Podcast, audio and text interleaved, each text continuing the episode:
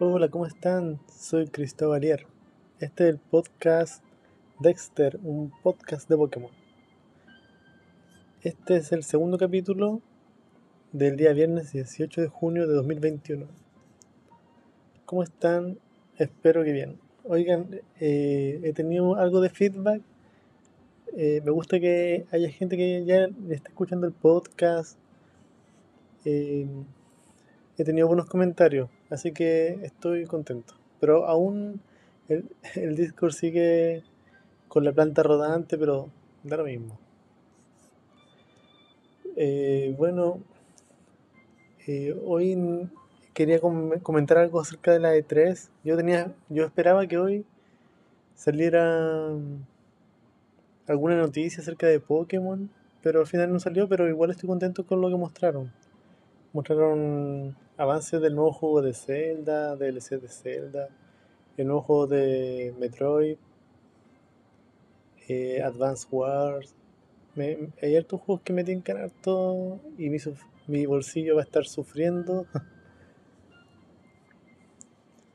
eh, ah, también quería comentar de que si escuchan un ruido como de ventilador, eso es porque estoy con la estufa prendida y estoy pegado a la estufa porque las gatitas, tengo dos gatas y son friolentas y le gusta estar con la estufa. De hecho, acá está al lado y si escuchan un ronroneo es porque la gatita está muy contenta. Eh, hoy quería hablar un poco acerca de las mega evoluciones. Bueno, las mega evoluciones son una mecánica que salió junto a Pokémon Omega Rubí y Alfa Zafiro.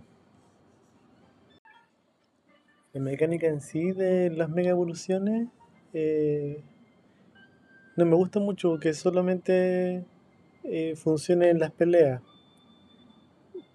Aunque igual está un poco rota, pero me gusta en realidad las evoluciones en, en sí y los diseños de las evoluciones por ejemplo, la evolución de Mega Salamence, que es como una luna. Yo creo que la gente que hizo las evoluciones la hizo con harto cariño, no lo hizo a la rápida. Bueno, excepto Megalate y Megalatios, que son casi lo mismo. Yo creo que no tiene diferencia. Pero por ejemplo, Mega Rayquaza es como uno espera ver así una evolución. Es como natural de, de los Pokémon en que tengan una siguiente fase. Yo sé que quizás en el juego no pueden evolucionar porque ya están rotos en, en cuanto a la estadística. Que ya roto es como, para los que no saben, está, que un Pokémon esté roto es como que es casi invencible y eso arruina la mecánica del juego. Pero en sí los diseños me gustan harto. Sobre todo Mega Galad, que es uno de mis Pokémon favoritos. Eh, también me gusta, me gustaría que, que volviera esta mecánica de las mega evoluciones eh, para los juegos nuevos. Ojalá que con algún ítem o bueno, se comenta harto que en, que en el remake de Pokémon, el, el de Diamante y Perla, puede ser que los starters vengan con su mega evolución. Aunque por lo que conozco de, Game Freak, hasta la fecha a veces no, no rehusan las mecánicas. Como que las mecánicas están ligadas a una generación y después ya no las vuelven a utilizar. Hubiese sido genial que, por ejemplo, en, en Galar hubiesen usado la misma mecánica de las mega evoluciones, pero todos sabemos que en Galar usan la Gigantamax y una clase de mega evolución. Yo creo que es bien parecida a la mega evolución, pero eh, lo que lo hace.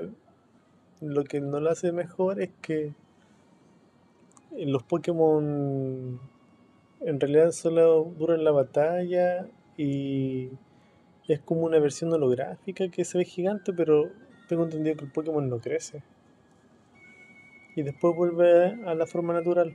Entonces es muy parecido a la mega evolución, pero es como para un estadio. por eso que se ve gigante. Pero me gusta más la otra mecánica. La de las mega evoluciones. Y con su piedra, que cada una piedra tenía un nombre específico.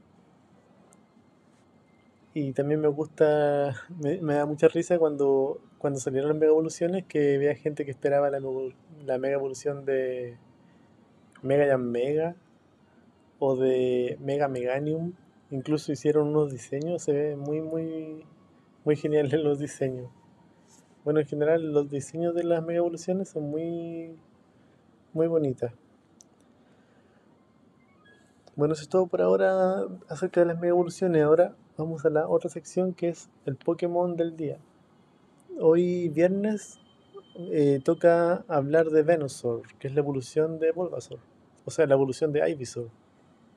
Ando medio distraído porque esta parte ya la grabé otra vez, otra vez y ya como que se me borró y no sé, prefiero grabarla de nuevo.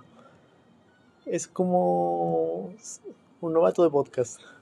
Uno piensa que es fácil, pero bueno. El, esto lo estoy leyendo de la Wikidex. El nombre proviene de de Venus atrapamosca y de la palabra griega saur, reptil y lagarto. En japonés, Fujinibana, que, proviene de Fujini Nahana, flor extraña, y mantiene como ahí visible y Bulbasaur la referencia a lo extraño que pueden resultar. Y en francés eh, se dice florizar. Se llama florizar y proviene de las palabras francesas fleur, que es flor, y bizar, que es extraño. Y Venusur, según que Sugimori Yunichi Masuda, en una entrevista está basado en una rana y el capullo del lomo se abre completamente. Bueno, y eso se puede ver en el anime y en, los juegos que la flor está completamente abierta y tiene como un, tronco, es como si fuera una, palmera cortita. Y, eh, y crece harto en tamaño. No sé en la vida real, en Pokémon, cuánto medirá, pero en el anime se veía como más grande que en las personas. Y lo, bueno, lo que tiene de especial la mega evolución, que no, destaca mucho, sino que le crece una flor en la frente y le sale liana y la flor es un poco más grande.